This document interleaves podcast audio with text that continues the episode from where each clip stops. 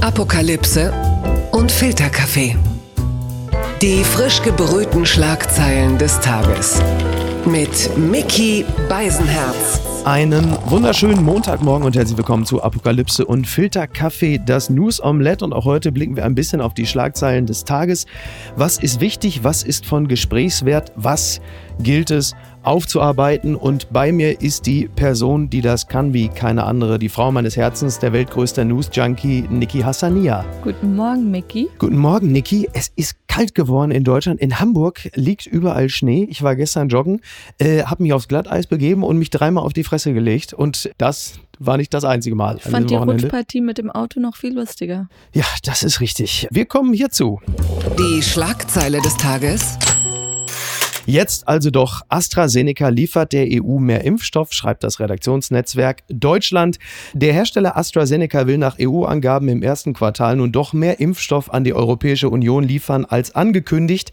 Es kämen 9 Millionen Dosen hinzu, also insgesamt 40 Millionen Dosen, teilte EU-Kommissionschefin Ursula von der Leyen am Sonntagabend auf Twitter mit. Das ist die Hälfte der ursprünglich anvisierten Menge von 80 Millionen Dosen. Und jetzt ist die Frage, sind wir jetzt angehalten, äh, zu jubeln? Ist das jetzt eine Dankbarkeit? Äh, ist, Dankbarkeit. Ist, ist Dankbarkeit äh, angesagt? Das ist ja im Zusammenhang mit dem Impfstoff sowieso immer eine sehr interessante Angelegenheit, dass er sehr häufig in Zusammenhang mit dem, ich zitiere, Impfdebakel äh, der Satz kommt, ich glaube unter anderem auch von Ursula von der Leyen, freuen wir uns doch, dass wir nach nur zehn Monaten einen Impfstoff haben. Und da muss man sagen, ja sicher, aber wenn die in Bayern Flugtaxis erfinden, dann äh, kann ich mich auch darüber freuen, nur habe ich in Bottrop nichts davon. Man muss ja diesen Impfstoff dann auch bekommen. Also ich muss gestehen, bei dem ganzen Gemecker, wie chaotisch doch alles abläuft und so, war ich dann doch auch eine von denen, die gesagt hat,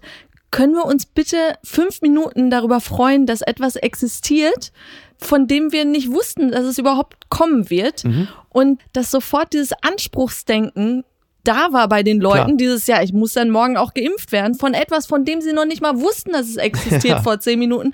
Das hat mich wirklich äh, fasziniert und ich war dann noch relativ ruhig und dachte mir so, lasst uns warten, lasst uns warten. Und ich merke jetzt aber immer mehr, dass auch immer mehr von so Pannen berichtet wird und dann denkst du dir, ha, vielleicht haben wir doch Schuld. Ja, es ist ja, natürlich, es hat ja auch einen Zersetzungscharakter, wenn du halt siehst, dass die EU und die Bundesregierung bei der Impfstoffbeschaffung halt, also um es mal vorsichtig zu formulieren, besser hätte performen können und du gleichzeitig angehalten bist, dich an alle Corona-Maßnahmen zu halten äh, und auch an die Verschärfung, die es ja möglicherweise geben kann. Am 8. Februar, wenn man wieder zusammenkommt, die MPK, also Bodo Ramelos Candy Crush äh, Hour, sehr gemein, ja, ich weiß. Und dann wird es ja höchstwahrscheinlich nicht so sein, dass gelockert wird wird, sondern es kann sogar sein, dass verschärft wird, weil wir halt eben die Mutante aus Großbritannien im Land haben, die sich zu dem Zeitpunkt schon deutlich weiter ausgebreitet haben wird. Ja, und wie unterschiedlich äh, diese Analyse oder, oder so abläuft, merkst du jetzt in Perth, ähm, Australien, mhm. war ja gerade die Meldung, dass seit zehn Monaten Corona-frei äh, wurde jetzt zum ersten Mal wieder ein Fall entdeckt und ja. ganz Perth wird wirklich komplett. Für fünf Tage komplett dicht, dicht gemacht. gemacht. Genau. Ja. Und da denkst du dir, wir haben dann immer noch eine relativ hohe Fallzahl und die Stimmen sind schon sofort laut, macht alles wieder auf. Und du ja, denkst dir, das ist ein Kreislauf, der nicht so funktioniert. Wenn wir immer sofort wieder lockern, wenn naja, die Zahlen ein bisschen runtergehen, das macht keinen Sinn. Nein, das macht keinen Sinn. Also das, was in Perth passiert, erscheint mir tatsächlich mittlerweile auch sinnvoll, dass man denkt, ey, sofort alles dicht machen. Es sind dann auch nur fünf Tage. Wenn du merkst, wie wir uns mit so einem pandemischen Hinkefuß durch die ganze Geschichte hier schleppen, wäre es wirklich besser gewesen. Man hätte es einfach frühzeitig, vielleicht auch härter angegangen. Stichwort Oktober, Wellenbrecher, Shutdown, Lockdown Light. Das, was wir ja gerade erleben und deshalb sind Lockerungen eigentlich nicht angehalten, ist ja der Fall, dass es zu dieser Virusmutation gekommen ist. Die ist jetzt auch in Deutschland. Auch hier in Hamburg habe ich zum Beispiel eine Nachricht gekriegt von der Nachbarkita. Ich glaube, zwölf Kinder 14 Erwachsene. Du siehst, also auch da kommen die Einschläge näher. Und was wir gerade erleben, ist, dass die Neuinfektionen langsam runtergehen. Also wie bei so einer Badewanne. Du lässt das Wasser langsam raus, es sinkt und plötzlich taucht irgendwo ein neuer Hahn auf und die Wanne läuft langsam wieder voll. Und du denkst, Lockerungen sind da natürlich das denkbar Schlechte, was man machen kann. Klar, Zitat, die Leute sind genervt, die Leute sind gestresst, aber was willst du machen? Mhm. Und was den Impfstoff angeht, die EU feiert sich jetzt dafür. Mensch, das haben wir ja toll ausgedealt. Wir haben 80 Millionen vereinbart, jetzt kriegen wir die Hälfte, ist doch super. Auch interessant, ne, dieses Vertragswesen, die haben ja den Vertrag veröffentlicht, aber Stellen geschwärzt, die aber doch einsehbar war. Also man kann mal sagen, ihr seid zu doof, sogar einfach ein Edding zu benutzen im übertragenen Sinne. Und es ist natürlich auch interessant, dass die EU sich jetzt freut, dass sie das so toll hinkriegen. Sie denken aber natürlich auch innerhalb der Grenzen der EU. Du musst aber die ganze Welt impfen, um das Problem zu besiegen. Und die Frage ist ja auch, wo endet die EU, wo beginnt der Rest der Welt? Der beginnt ja streng genommen schon im Kosovo, in Serbien, aber auch in Monaco beispielsweise. Wer impft die Geissens? Ne? Und wann gibt es die strassbesetzte Spritze äh, von Philipp Plein? Ja, und die Botschaft, dass die Länder, die wirklich im Alleingang den Ego-Stiefel gemacht haben und es so durchgezogen haben, dass jetzt gerade echt äh, die als Gewinner dastehen. USA, Großbritannien. Und da denkst du dir, wir, die wir auf Zusammenarbeit gesetzt haben, das ist keine gute PR wieder für die EU. Also den EU-Hoodie würde ich äh, bis auf weiteres erstmal im Schrank lassen. Blattgold vor Impfgipfel. Spahn offen für Vakzine aus Russland und China, schreibt die Tagesschau. Kurz vor dem Impfgipfel von Bund und Ländern zeigt sich Bundesgesundheitsminister Spahn offen für Vakzine aus Russland und China.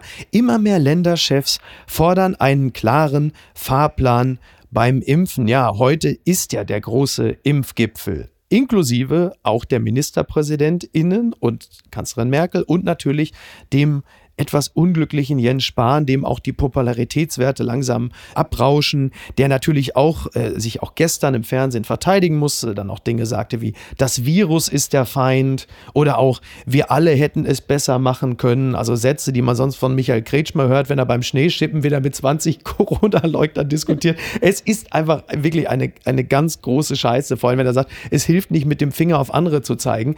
Das ist ja in der Regel immer das, was die Leute sagen, die relativ schuld sind an der ganzen Angelegenheit.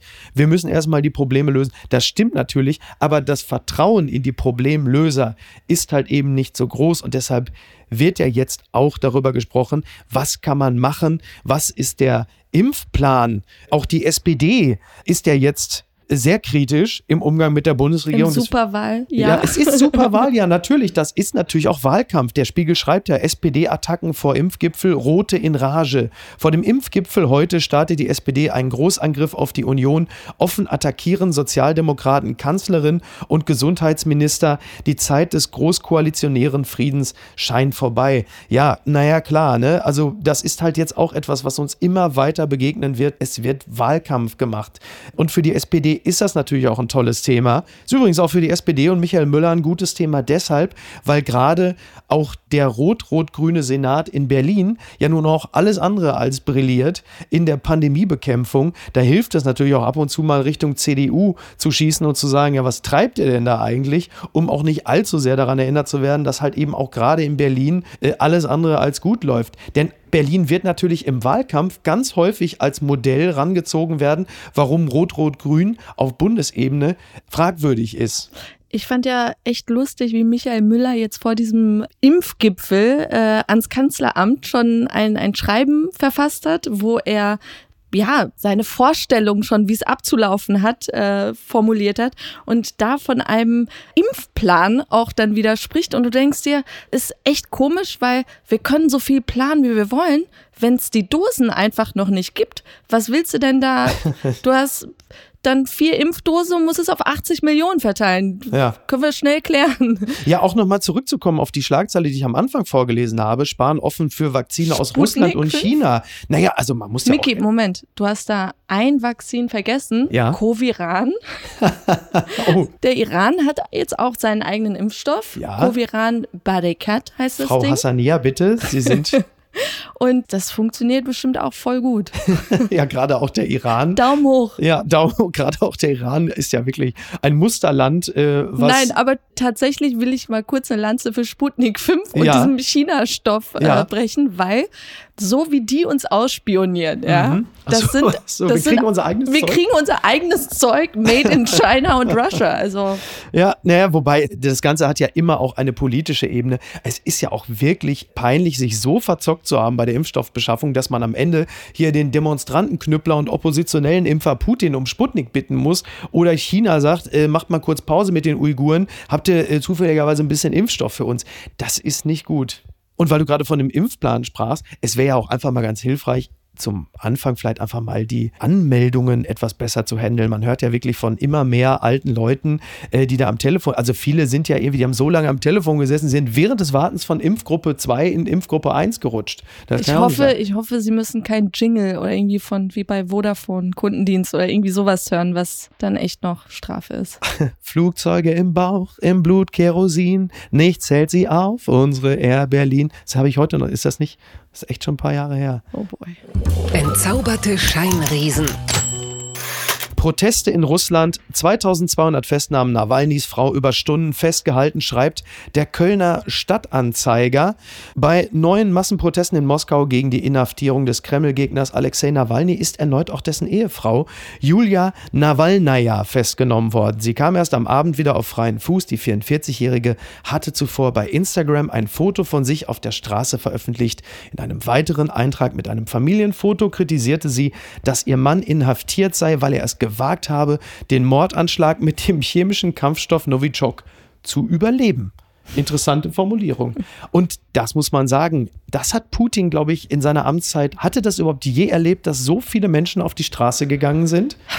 Ich glaube echt nicht. Der wird irgendwann im Jahr 2036 sagen, das ist mir in 50 Jahren Amtszeit fast nie passiert, dass so viele Menschen da auf die Straße gegangen sind. Ich weiß noch, dass in einer Wahl in äh, Sibirien von einem Bürgermeister oder so, Ja. der auch ein Putin-Gegner war, da es auch zu Ausschreitungen kam, aber das war dann auch bis dato das Größte. Ja. So wie jetzt nicht. Und da denkst du dir, wie unsouverän. Also wirklich, diese Leute da alle mundtot machen zu wollen und die ganze Welt schaut schon auf dich. So, mach's einfach nicht. Warum? Ja, ist auch ein Zeichen von, von einem brüchigen Machtkonstrukt, dass überhaupt auf Nawalny von Seiten des Kreml so heftig reagiert wurde. Normalerweise wurden solche Menschen einfach wegignoriert. Man hat gesagt, wir sind, wir sind der Kreml. Ja, und dann jemanden jetzt vorzuschicken, irgendwie ein Freund von ihm, der dann sagt, ey, das äh, ist mein Palast, das ist nicht Putin. Du meinst die Sommer, das müssen wir kurz erklären. Putin hat ja angeblich, das hat ja Nawalny durchgestochen, eine Sommerresidenz für 1,1 Milliarden, ich glaube es sind Dollar, unter anderem angeblich finanziert mit Geldern, die eigentlich für die Modernisierung von Krankenhäusern gedacht waren. Genau, und dieses äh, Video, was äh, sein Palast dann zeigt, das haben auch schon echt sehr, sehr viele angeklickt. Ja, Und da musste dann schnell ein Freund herhalten. Diesmal ausnahmsweise nicht dieser Cello-Spieler, Ja. der Putins Geld. der ominöse Cellist. genau. Ja.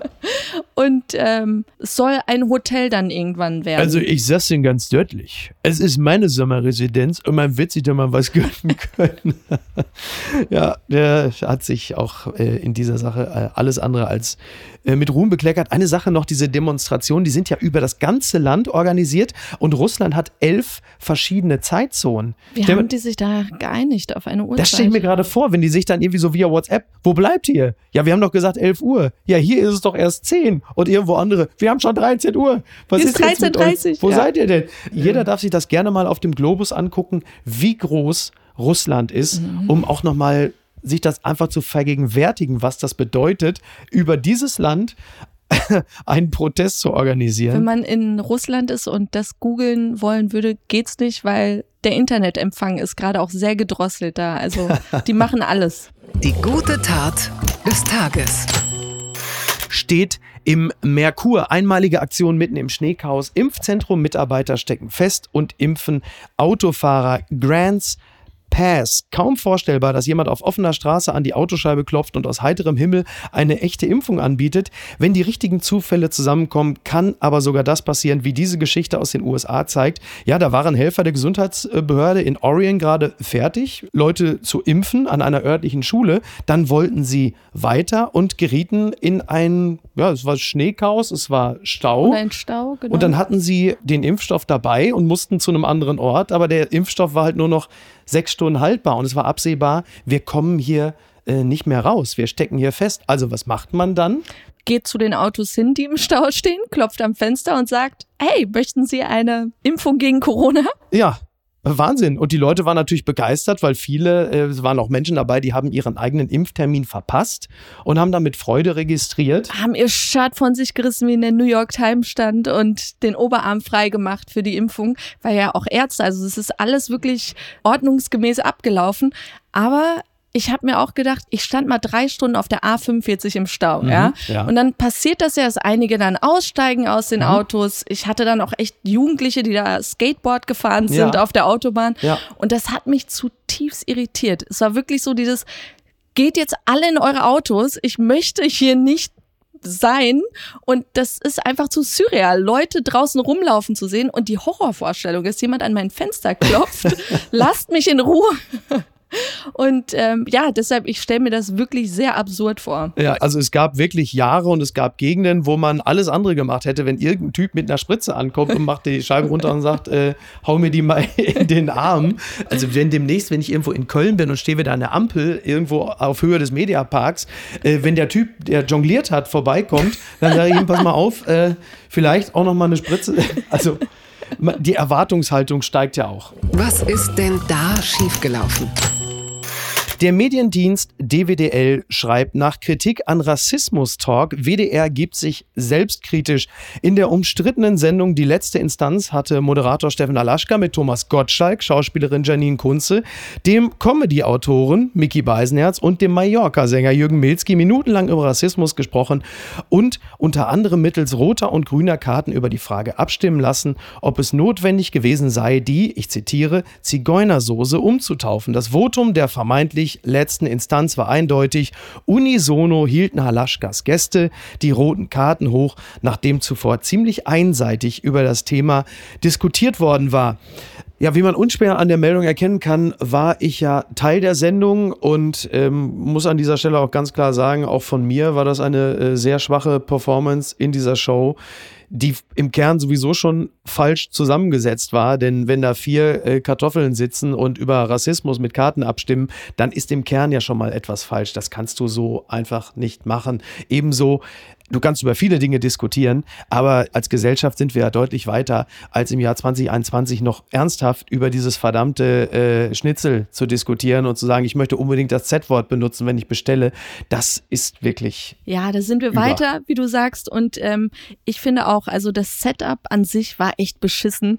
Über Rassismus zu debattieren in einem Panel, wo kein BPOC sitzt, das sieht man ja schon vorher. Mhm. Und dass man da sagt, ey Leute, ich bin raus, äh, ist Käse. Ja. Ja. Ja, hat auch ein bisschen was ehrlicherweise auch mit Arroganz und Hybris zu tun, dass man trotzdem hingeht und sagt, komm, ich kann über alles reden, gib her. Das ist falsch. Und dafür gibt's dann auch zu Recht einen Dämpfer. Und da kann ich nur sagen, wenn ich äh, Leute enttäuscht habe, dann tut mir das aufrichtig leid, denn das möchte ich nicht. So. Und ich werde künftig auf solche Dinge ähm, noch deutlicher achten und ich nehme die Kritik an meiner Person und auch an dieser Performance sehr ernst. Und ich hätte einfach in der Sendung bei vielen problematischen Aussagen wirklich vehementer reagieren müssen. Das habe ich verstanden und das nehme ich mit fürs nächste Mal. Das gibt's doch gar nicht. Die FAZ schreibt, Gehaltszahlen veröffentlicht, das ist Messis kolossaler Vertrag, der Barcelona ruiniert. Der FC Barcelona hat sportlich und finanziell schon genug Probleme. Nun veröffentlicht eine Zeitung Details aus dem Vertrag von Lionel Messi. Darin ist auch das exorbitante Gehalt zu sehen. Der Verein ist verärgert. Ja, übrigens nicht ähm, über das Gehalt, das sie zahlen, sondern natürlich darüber, dass der Das Vertrag rausgekommen ist. veröffentlicht ist. Ja. ähm, gut, sie hätten auch niemanden bei AstraZeneca oder der EU, die das schwärzen, die hätten es auch nicht gekonnt. El Mundo hat veröffentlicht, was Messi in den vier Spielzeiten bei den Katalanen am Ende angeblich verdient haben soll. Sag Demnach, es. Demnach soll der sechsmalige Weltfußballer für seine vier Spielzeiten von 2017 bis 2021 insgesamt 555.237.619 Euro kassieren. Das würde jährlich gut 138 Millionen Euro bedeuten. Von der Gesamtsumme habe Messi bereits 92 Prozent erhalten, also knapp 511 Millionen Euro. Ich dachte, er habe das schon ausgegeben. Ja. ja, aber wäre dann so ungefähr das Bruttosozialprodukt von Argentinien, als sie in der Finanzkrise waren. Also ich finde diese Zahlen wir können jetzt über Neidkultur und sonst was ja. reden, aber gerade in diesen Zeiten denkst du dir, oh, bad timing. Ja, und es steht ja auch irgendwann in keinem Verhältnis mehr. Also Messi ist 34 Jahre alt, er ist vermutlich der beste Fußballer der Welt, aber irgendwann äh, hat auch der seinen Zenit überschritten. Er ist sehr wichtig für die Mannschaft, aber ob er 130 Millionen im Jahr wert ist, darüber kann man ja nun wirklich diskutieren. Vor allem ein Verein, der in der Miese ist. Ja, sie haben natürlich die Corona Pandemie genauso wenig kommen sehen wie wir alle und irgendwie war das offensichtlich immer gegenfinanziert. Jetzt fehlt halt ein unglaubliches Geld und Jetzt kriegen sie natürlich ein Problem, weil sie haben ja eine Milliarde Schulden. So, das ist echt schwierig. Und Messi, also ein 34-Jähriger, den man sich für 500 Millionen gönnt, gut, was sollen wir Deutschen sagen? Wir haben einen 46-Jährigen, den man sich leistet. Oder wie alt ist Andi Scheuer? Ich weiß es nicht. Ähm, also das ist, das, mal gucken, wie das ausgeht. Sowas kann man sich nicht ausdenken. Yahoo schreibt, ist DSDS oder DSDS am Ende, Bohlen drückt Kandidatin durch, weil er sie im Dschungelcamp sehen will. Das Leben ist nicht fair, DSDS ist es auch nicht. Das war schon immer so, aber diesmal übertrieb es Dieter Bohlen. Einer seiner Entscheidungen war ein Schlag ins Gesicht für so ziemlich alle Sänger in Deutschland und er gab eine Kandidatin der Lächerlichkeit preis und damit sich selbst. Denn er hat zu ihr wohl zu der Kandidatin, die natürlich nicht gut singen konnte, gesagt, dir geht es null um den Gesang, du willst doch nur den Fame. Finde ich natürlich auch interessant, dass ein Juror bei DSDS noch sagt, dir geht es nicht um den Gesang, weil das geht natürlich, also eine Person, die nicht singen kann, die hat natürlich nichts vor dem Jurypult zu suchen am Jurypult sitzen wäre vielleicht eine Möglichkeit. ja, ich muss ein bisschen schmunzeln, weil es in diesem Artikel dann heißt, damit hat er es übertrieben. Aber wer sich andere Folgen angeschaut hat, also nicht nur, dass er wirklich sehr unsensible Sachen sagt, wie das war scheiße, ja. sondern zu einer Kandidatin hat er ja wirklich mal gesagt, ah, deine Stimme ist Schrott, aber du siehst halt echt aus wie ein Popstar, du bist weiter. Mhm. Und solche Momente werden dann wirklich ignoriert und dann ist es einer, der zu viel ist. Okay. Ja, ja, und wenn er sagt, in Showbiz willst du, das könntest du schaffen, du wärst prima für den Dschungel, dann ist das natürlich sehr unschön als Musikliebhaber, die wir sind und genau deshalb natürlich regelmäßig. Aber es ist auch so ein Managerspruch. Also es, es könnte direkt von Lou Pearlman von Backstreet Boys und Co. sein. Das sind so Sätze, ja. Ja, Aus und, dir wird was. Und dann sagt ja noch Mike und ich, also Mike Singer heißt er, ne? Mhm. Ja, und Mike und ich wollen, dass du durch uns in den Dschungel kommst. Ich verspreche, ich rede mit den RTLern. Und man schüttelt den Kopf und denkt, oh, wollen wir mal gucken. Die werden wir dann wahrscheinlich 2022 wirklich wieder sehen. Challenge accepted. Es sei denn natürlich, sie ist bei Telegram, dann sehen wir sie nur schemenhaft. also an dieser Stelle ähm, wünschen wir allen Beteiligten einen schönen Montag. Am Mittwoch geht's weiter und rutscht nicht aus. Es ist nicht überall gestreut. Ja, Vorsicht. Ciao. Tschüss. Apokalypse und Filtercafé ist eine Studio Bummens Produktion mit freundlicher Unterstützung der Florida Entertainment. Redaktion Niki Hassania. Produktion Laura Pohl. Ton und Schnitt Niki Franking. Neue Episoden gibt es jede Woche montags, mittwochs und freitags, überall, wo es Podcasts gibt. Stimme der Vernunft und unerreicht gute Sprecherin der Rubriken Bettina Rust.